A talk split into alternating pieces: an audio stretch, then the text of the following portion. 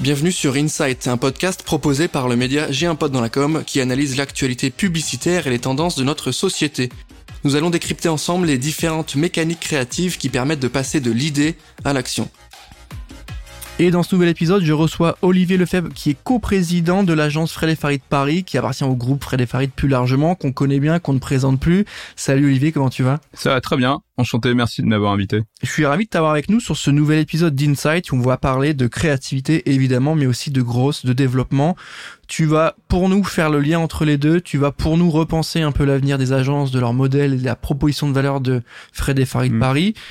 Euh, avant qu'on commence, j'aimerais bien une petite présentation euh, de l'agence avec une temporalité actuelle. Aujourd'hui, en 2022, c'est quoi Fred et Farid Paris? Aujourd'hui, euh, Fred et Farid Paris, c'est une agence euh, entre 40 et 50 personnes qui effectivement est une agence indépendante, créative et stratégique. En fait, basiquement, nous on vend de la stratégie et de la création et effectivement, en fait, on, on a un peu tous les outils à disposition pour euh, développer en fait des campagnes et des propositions business pour nos clients.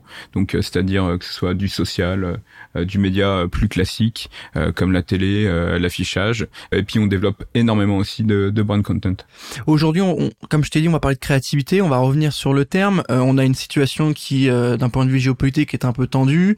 On est impacté en France. Du côté annonceur, ça commence à être un peu plus difficile que habituellement en sortie de Covid. Donc on a des enjeux qui sont doubles, qui sont euh, à la fois liés aux outils, avec de plus en plus de solutions tech où il faut se réinventer, trouver des idées, en même temps dans quelque chose de beaucoup plus concret qui est de, il faut continuer à accompagner les entreprises pour qu'elles se développent, qu'elles continuent à avoir un chiffre d'affaires, donc d'un point de vue très business, est-ce que la créativité arrive à se mettre au service du business dans notre euh, monde actuel? Est-ce que c'est plus dur qu'avant? Euh, Comment tu lis les deux? Et est-ce que tu peux peut-être commencer avec une définition, ta définition de la créativité? Tout à fait. Je pense que chez Fred et Farid, pour nous, la créativité, elle a toujours été au service du business. En fait, la créativité euh, dans la communication, elle est là pour répondre à un problème business.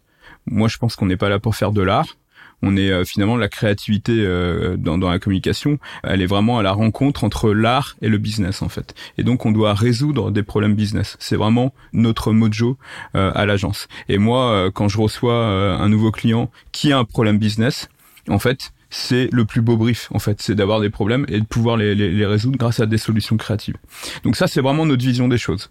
Après d'une façon un peu plus large, évidemment le business se tend pour tous les, les annonceurs aujourd'hui, c'est normal. Ils ont de moins en moins d'argent et ils veulent que de plus en plus un euro dépensé rapporte mm. le plus. Nous, euh, notre vision des choses, c'est que la créativité, elle a jamais été gratuite c'est que évidemment, elle doit toujours répondre à des problèmes business et avec des résultats. Moi, j'adore quand on me dit euh, tiens ta campagne en fait, euh, elle a gagné évidemment un lion à Cannes, mais surtout elle a fait plus 29% de ventes. Là, en fait, quand on, a, on rentre dans les prix EFI, euh, les concours comme ça, là, on a vraiment on a vraiment fait des, des super résultats et honnêtement ça nous arrive énormément euh, ces derniers temps d'avoir des retours euh, très positifs sur nos campagnes de, de la part de nos clients. Et évidemment aujourd'hui on est dans une période de crise, on est sorti du Covid, l'économie est repartie, avec aujourd'hui la guerre en Ukraine, euh, l'inflation, plein de choses comme ça, la précarité énergétique et toutes les crises euh, auxquelles on fait face, crise sociale, crise énergétique, crise écologique bien évidemment. Les annonceurs et nos clients, on le voit tous les jours à l'agence, de plus en plus en fait euh, ils ont besoin de résultats business. Et c'est de plus en plus compliqué parce que les coûts des matières premières augmentent. Et donc vraiment quand quand ils viennent nous voir il faut que ça marche.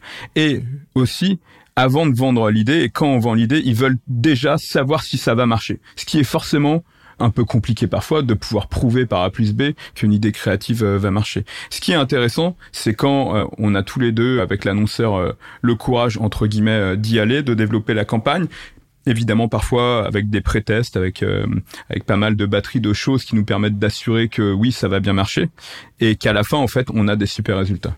Aujourd'hui vraiment c'est le nerf de la guerre, c'est les résultats. Est-ce qu'on a des vrais résultats sur les idées créatives Qu'est-ce qui a changé? On, en discutait au début, au moment de travailler la trame de ce podcast et, l'échange mm. qu'on a aujourd'hui. Tu nous disais que l'incertitude économique amène une nouvelle approche de l'efficacité. De quoi on parle? Est-ce que ça remet un peu euh, en relief ce qu'est une bonne campagne ou est-ce qu'on va être un peu plus en amont?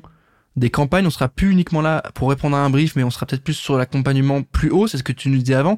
Ton affirmation, euh, comment elle s'illustre chez vous? Moi, ce que je trouve intéressant aujourd'hui, c'est que euh, t'as beau avoir une belle idée euh, de campagne, elle peut ne pas marcher parce qu'en fait, tout l'orchestration et l'écosystème autour n'a pas été mis en place. C'est-à-dire qu'aujourd'hui, quand on construit une campagne, on la construit plus euh, seulement euh, nous, agence plus annonceurs, mais c'est aussi avec l'agence média, avec aussi les réseaux sociaux, comment en fait on va viraliser, comment on va orchestrer tout ça, est-ce qu'on met de l'influence, pas de l'influence. Et en fait, tu peux avoir une idée moyenne qui surperforme parce qu'elle est très bien orchestrée au niveau média et euh, une très bonne idée qui ne marche pas du tout au niveau business justement parce qu'en fait elle n'a pas été bien pensée dans sa, sa façon d'être mise en place. Donc en fait aujourd'hui je pense qu'on est aussi euh, avec les annonceurs, on est garant en fait de cette orchestration euh, qui va être optimisée pour que l'idée, euh, la campagne surperforme à la fin. Tu nous parlais de la logique des annonceurs aujourd'hui sur euh, chaque euro investi doit rapporter le double, etc. Mmh. Voire fois 7 ou fois 8 même. C'est compliqué quand on est créatif de se dire ça, de se dire que ça peut brider mon idée, mais peut-être qu'à l'inverse, ça peut accentuer ce travail créatif, peut-être que ça peut amener autre chose. Comment vous répondez à cette problématique-là? Quand un annonceur vous dit voilà, j'ai tant de budget, j'ai tant en termes d'objectifs, euh, voilà ce que vous avez à faire. Comment vous réfléchissez, vous, avec cette notion de la créativité? On a une phrase un peu, je dirais pas bateau, mais qui revient souvent, c'est moins on a de budget, plus on se creuse les méninges. Euh, Est-ce qu'il y a toujours ça? Est-ce que la créativité peut être au service ou accompagner ce marketing de développement qu'est le gros hacking, où là on parle vraiment de data, de perf, de, du campagne emailing avec euh, des séquençages, des mm. séquences de mails, où on est sur du concret, tu vois. Comment on répond, euh, comment on amène cette brique créativité dans cette logique très euh, très technique au très final, héroïste aussi. très héroïste. Ouais, tout à fait. Moi, je pense que la créativité, plus elle est dans le confort, moins elle est bonne. Donc en fait, la créativité, elle naît dans l'inconfort, c'est-à-dire manque de temps, manque d'argent, euh, un peu manque de tout finalement. Manque de sommeil. Euh, manque de sommeil parfois. Moi, j'y crois moins au manque de sommeil. Pour en petit aparté, nous à l'agence, on est euh, aujourd'hui et ça depuis déjà au moins trois ou quatre ans, on est dans une agence qui fait zéro charrette le soir et le week-end. En fait, alors ça peut arriver une fois tous les six mois. Et vraiment, euh, je pense que tous les gens de chez Fred et Farid à, l'agence peuvent en témoigner. En fait, je pense que la productivité d'une agence comme Fred et Farid, elle naît de gens heureux, qui sont pour le coup heureux de venir à l'agence, heureux de voir leurs collègues hmm. et qui sont heureux d'en partir et de passer du bon temps avec leurs amis et leur famille. On va dire euh, premier facteur euh, qui est super important pour la créativité, c'est avoir des gens qui sont plutôt heureux d'être chez toi, et de bosser chez toi et de bosser avec tes clients. Ça c'est le, le, facteur numéro un. Le facteur numéro deux, euh, c'est euh, effectivement des idées qui naissent de l'inconfort. Effectivement, on n'a pas toujours assez d'argent. D'ailleurs, on n'aura jamais assez d'argent hein, pour un créatif. Un créatif te dira toujours qu'il n'y a jamais assez d'argent. Donc, que ce soit en production, que ce soit sur plein d'autres choses, il n'y aura jamais assez d'argent. Et au contraire, moi, je pense que la créativité, elle naît de contraintes. Aujourd'hui, en communication, la créativité, elle ne naît que de la contrainte. Et c'est ça qui est intéressant. Moi, je serais pas heureux aujourd'hui si j'avais un brief où on me disait, vas-y, fais ce que tu veux sur telle marque. Bah, honnêtement, ça m'intéresse pas, en fait. Ça m'intéresse pas. Moi, j'ai envie de dire aux annonceurs, venez avec vos contraintes. Et quelque part, plus il y en a, mieux c'est parce qu'au moins ça va nous, nous permettre d'être précis sur votre positionnement, précis sur votre cible, et puis précis sur vos objectifs à la fin qu'il va falloir remplir. Et après, je suis persuadé que malgré tout l'argent que tu as en médias et, et toute l'orchestration que tu déploies autour, s'il n'y a pas un concept, s'il n'y a pas une idée derrière, en fait, mm. ça va pas mm. toucher ou connecter émotionnellement avec, ta cible. Ça, j'en suis persuadé. On parle beaucoup aussi euh, d'intelligence artificielle, euh, de toutes les technos qui sont en train de d'être développées et qui en sont en train petit à petit de remplacer euh, l'esprit créatif humain. Moi, je suis convaincu qu'en fait, seul un humain saura comment connecter avec un autre humain demain. Ça, j'en suis quasiment sûr. Et justement, c'est de là que naît la créativité. La créativité, c'est quelque chose d'impalpable qui naît d'un hasard, d'une conversation, euh, d'un brainstorming entre une, deux, trois, dix personnes. Et en fait, je pense que ça, ça ne peut pas être remplacé par des par des machines demain. Donc tout peut être remplacé, euh, c'est-à-dire euh, comment tu vas optimiser les choses grâce à la data, grâce à la tech, comment tu vas mieux pousser tes messages, comment tu vas mieux les personnaliser, les hyper personnaliser. Par contre, l'idée, le concept à la base, je suis persuadé que ça peut venir que d'un humain vers un autre humain. C'est hyper intéressant ton point là-dessus, surtout dans la mesure où on voit pas mal de solutions tech qui arrivent avec euh, des gros algorithmes de euh, on étudie les campagnes euh, en ligne, on regarde lesquelles marchent pour avoir le format, la durée, le topics, la manière de faire et on te file des petits insights pour toi faire ta créa. Et au final, on se rend compte que bah, les créas sont en demande de ça effectivement, mais qu'ils ont toujours ce côté peut-être émotionnel dont tu parlais avec l'IA qui ouais l'IA fait des super images on a tous téléchargé l'application là pour tester de faire des créas mais derrière l'aspect euh, connexion avec l'émotion euh, ça reste encore l'apanage de l'humain Moi, on m'a déjà dit euh, les agences créatives, puis finalement dans dix ans elles n'existent plus parce qu'en fait les IA vont trouver des idées à leur place. Moi, je suis convaincu du contraire. Je suis convaincu que plus on va rentrer dans l'ère de la data, de la tech, des intelligences artificielles, plus on va se rendre compte de la force d'une idée qui vient d'un esprit euh, d'un esprit humain. J'en suis convaincu j'en suis convaincu. En plus, aujourd'hui, on est de plus en plus sur des communautés euh, qui sont, euh, on va dire, assez euh, assez niche. Et en fait, si tu connais pas extrêmement bien mm. ces communautés, quels sont leurs insights perso, en fait, évidemment, une IA peut peut y répondre, mais je suis convaincu qu'en fait, la connaissance humaine et l'idée ne pourra jamais aussi bien connecter avec toutes ces communautés qu'un être humain. Ça, j'en suis à peu près convaincu. Et il y a un truc aussi qui est intéressant sur sur toutes ces IA, c'est que je trouve petit à petit qu'on en voit déjà euh, la limite. Euh, c'est-à-dire que j'ai envie de donner un exemple assez basique. J'ai une amie l'autre jour qui me dit euh, tiens tu connais tel artiste? Alors je lui dis non, je connais pas du tout et honnêtement sur Spotify, moi j'écoute vraiment de tout, mais plutôt du rap et d'autres musiques très chansons françaises et honnêtement, jamais on n'aurait pu me pousser cet artiste qui s'appelle Alexis French, qui est un pianiste noir américain. Et euh, euh, Alexis French, alors ce qui est marrant, c'est French avec deux F. C'est pas fait, c'est pas fait exprès, hein, c'est du pur hasard. Deux F comme Fred et Farid. Et, euh, et en fait, je me mets à écouter cet artiste dont j'avais jamais entendu parler et aujourd'hui je n'écoute plus que cet artiste depuis quelques mois. J'adore ce qu'il fait et on m'a jamais poussé et les intelligences et les, les algorithmes de Spotify ne m'ont jamais poussé cet artiste. Il a fallu que quelqu'un de mon entourage me dise tiens tu connais tel tel artiste que je me mette à l'écouter et c'est du piano à la base, j'écoute pas, j'écoute pas beaucoup euh, d'artistes qui ne jouent que du piano. Et aujourd'hui, j'adore cet artiste. C'est la preuve, si s'il en faut, que euh, l'humain peut apporter des choses que les algorithmes et, que la data ne pourra jamais apporter. Moi demain je suis annonceur. Question peut-être un peu bête, mais je suis annonceur. Je veux que ma boîte décolle. Je veux qu'on la connaisse un peu plus. Euh, si je dois choisir entre euh, passer euh, par une campagne de Noto avec une vraie mécanique créative, un concept comme mhm. tu dis, avec des insights, une proposition de valeur, versus une campagne d'acquisition de grosse où je bosse avec une petite boîte de grosse marketing qui va me dire bah tiens je vais te faire tant de leads, tant de leads qualifiés, etc. comment on remet un peu l'église au centre du, village? Comment on requalifie les objectifs en disant qu'une campagne de grosse c'est de l'acquisition, mais qu'il y a à côté de ça un funnel dans lequel la marque se place et que au début c'est la noto et à la fin c'est l'acte d'achat et qu'entre les deux mm. il y a du temps. Comment tu réponds à ça? Moi je pense que tu peux pas euh, travailler la perf sans travailler l'image de, la marque ou l'image de ton produit en fait. J'en suis quasiment euh, convaincu. C'est-à-dire que dans un premier temps si tu travailles que la perf, évidemment, ça va marcher, mais à la fin, ça va se casser la gueule et tu rien construit. Donc, sur le moyen et long terme, et ça, effectivement, de plus en plus, euh, en fait, les marques ont du mal à l'entendre. Elles veulent des solutions court-termistes parce que euh, elles sont, enfin, les dire marketing, ils sont jugés sur les résultats des six prochains mois, ils sont pas jugés sur les résultats de euh, j'ai construit ma marque sur quatre ans. Mm. Donc, évidemment, je les comprends tout à fait. mais que les résultats seront peut-être dans quatre ans quand on aura travaillé cette marque pour dire bah, tiens, je vais acheter ce produit non plus pour le produit en tant que tel, mais pour les valeurs ou le.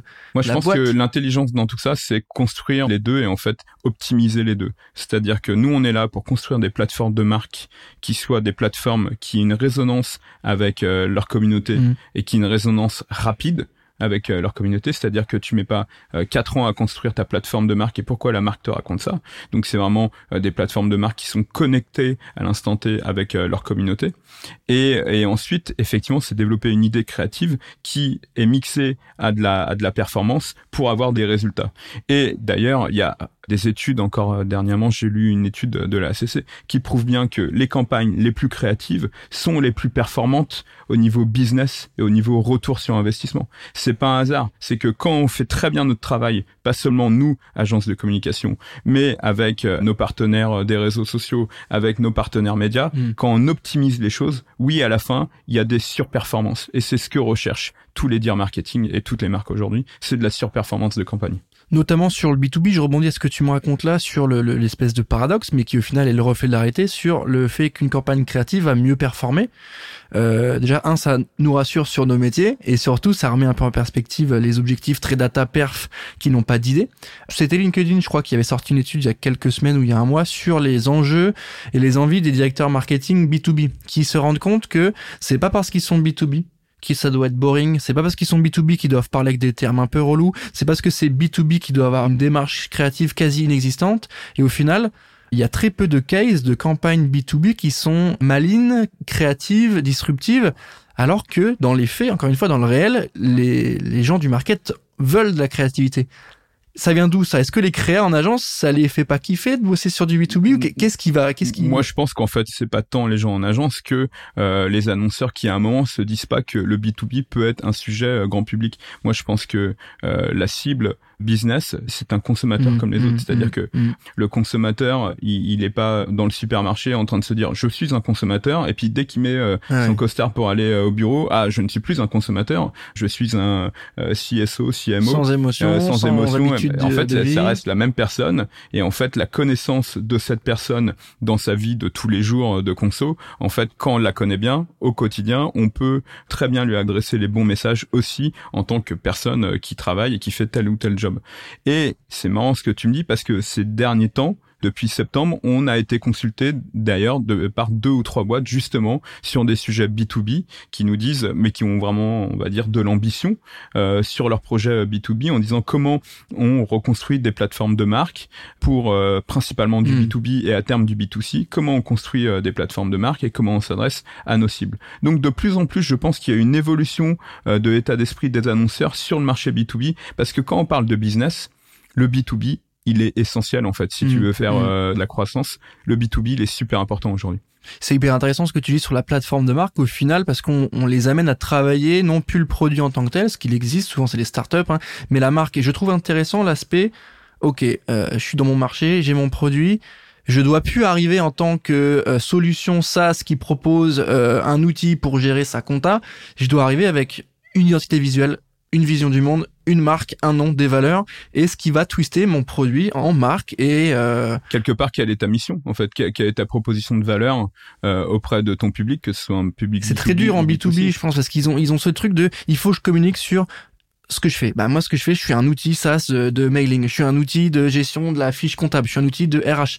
Et il y a ce truc de, on travaille pas la marque. Alors que des Alan, des Swile, des Kimono, des, des, ils l'ont, ils ont fait ce boulot, tu vois. Et ça se voit Payfit, ils ont fait ce boulot. C'est des marques, maintenant. Avec je pense des, que je pense qu'il y a, il y a vraiment un double exercice effectivement c'est de travailler ta proposition de valeur et de travailler ta performance de comment tu vas toucher tes cibles et aussi de travailler ta marque je citerai pas d'exemple euh, précis pour pas me faire d'ennemis mais on a l'exemple notamment euh, dans l'industrie automobile dans l'industrie automobile il y a certaines marques qui ont arrêté les communications et les communications sur la marque sur qui ils étaient quelle était leur proposition de valeur et ils ont fait en fait que du lead et ben aujourd'hui en fait ça n'a rien construit. Ça a construit il y a eu de la vente au départ mais aujourd'hui en fait la, la marque entre guillemets euh, est, est vidée de sa substance en fait. Les gens ne savent pas ce qu'ils vont chercher euh, dans, dans cette marque au, au quotidien. Ils ont acheté euh, telle ou telle voiture à un moment mais aujourd'hui il y a des marques concurrentes qui les attirent plus parce qu'ils savent ce qu'ils vont acheter dans cette marque. Et je trouve que pour le coup, il y a eu un vrai exemple sur le marché automobile, des marques qui ont continué à construire leur image et d'autres qui ont arrêté.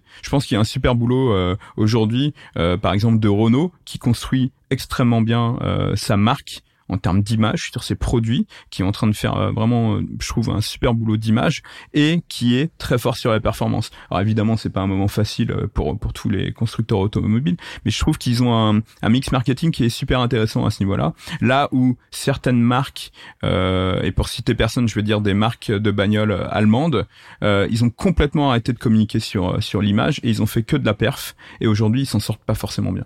Alors que historiquement, c'est les marques de bagnoles qui ont fait des campagnes de dingue sur la marque, qui ont euh, travaillé cette image, cette, euh, ce lien avec la vie des gens, etc. Euh, on va arriver sur la fin de l'épisode. Olivier, j'aimerais bien que tu me parles un petit peu de ce qu'on se disait en off au début sur l'accompagnement plus en hauteur auprès de vos clients. Sur le, effectivement, on répond à la problématique business, on répond au brief, mais si l'idée est bonne et si la réflexion est plus en amont, on peut intervenir avant que cette fameuse phase de brief. Comment vous voyez ça? Qu'est-ce que vous dites à vos équipes pour dire on peut intervenir auprès de nos clients avant euh, la phase de brief et la campagne? Ah, ce qui est intéressant, c'est, c'est pas tant avec nos équipes qu'avec nos clients en fait. Aujourd'hui, nous, avec nos clients, on bosse le brief ensemble. C'est-à-dire, on n'est pas une agence qui attend de recevoir un brief. C'est-à-dire, on propose des briefs. On propose aussi ce qu'on appelle des idées business. Donc tiens, on a pensé à telle et telle chose pour développer ton business aujourd'hui. Ça c'est quelque chose qu'on fait énormément avec nos clients euh, à, l'agence. Et des idées business, ça peut être euh, tant des idées euh, de produits que des idées de services, que aussi des idées de plateforme RSE. C'est assez large. Et, et aussi, je pense qu'on est dans l'ère de la co-construction.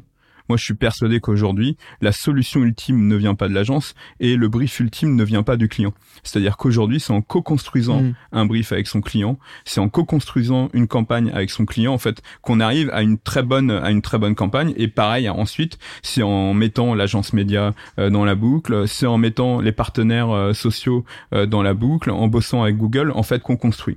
basiquement, dans une agence, euh, une idée vient pas d'une seule personne et tu construis pas une campagne avec mm. une seule personne. Faut des planeurs stratégiques, faut des créatifs, faut des euh, faut des euh, social media planners, faut pas mal de monde, évidemment des commerciaux aussi. Et bah c'est la même chose à une échelle un peu plus grosse de on construit le brief et toute la campagne avec le client au quotidien. Moi, j'ai aucun problème pour dire que parfois il y a des très bonnes idées qui viennent de chez nos clients et en fait, il faut savoir les exploiter, hmm. savoir les mettre en musique, mais parfois l'idée, elle vient, la bonne idée, elle vient de chez un client ils et connaissent bien leurs euh, produits, leurs marques donc euh, ils connaissent très bien leurs produits, ils connaissent leurs produits et leurs marques mieux que nous et donc en fait, on est dans la co-construction et je suis persuadé qu'aujourd'hui, il y a plus de grand Manitou qui dit c'est là-bas et c'est comme ça.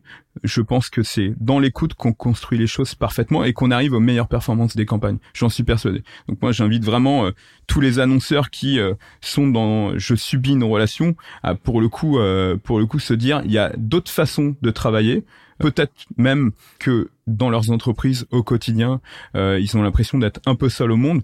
Moi, je pense que notre mission en tant qu'agence, c'est justement d'accompagner tous les services marketing, tous les services communication, tous les services euh, RSE et, et transformation à avancer à, aller chercher de l'intelligence entre guillemets et je dis pas de l'intelligence de, de c'est pas de l'intelligence au terme propre du terme mais en tout cas des gens qui importent des visions différentes de leur marque de leurs entreprises qui les challenge aussi pour pouvoir les faire avancer Merci Olivier. Je vais noter et retenir ça, c'est ce concept d'idée business, d'idée au service du business. Et on sort un peu, je trouve, de cet angle pubard, euh, campagne, activation sur un temps donné, mais plutôt idée business. Qu'est-ce qu'on peut faire au service de la marque au global? Tu m'as parlé RSE, tu m'as parlé plateforme, peut-être qu'on va parler aussi de RH, peut-être qu'il y a un truc marque employeur. Tout à fait. C'est hyper intéressant. Donc créativité et grosse euh, ne sont pas des opposés, mais plutôt des futurs meilleurs amis. C'est ça, et c'est ultra complémentaire au final. Et d'ailleurs, la créativité doit être au service de la croissance. C'est une évidence. On termine sur ça, Olivier. Je pense que c'est la meilleure phrase. On aurait pu commencer par celle-ci et on va terminer avec celle-ci. Euh, merci à toi, Olivier. Merci, merci pour l'invitation. Merci à tous de nous avoir écoutés. On se retrouve rapidement pour un prochain épisode de Insight. Je vous invite à mettre 5 étoiles sur Apple Podcast, c'est toujours bon pour le référencement et ça fait plaisir. On va les mettre 5 étoiles. Merci à toi Olivier, euh, et moi je vous dis à très bientôt.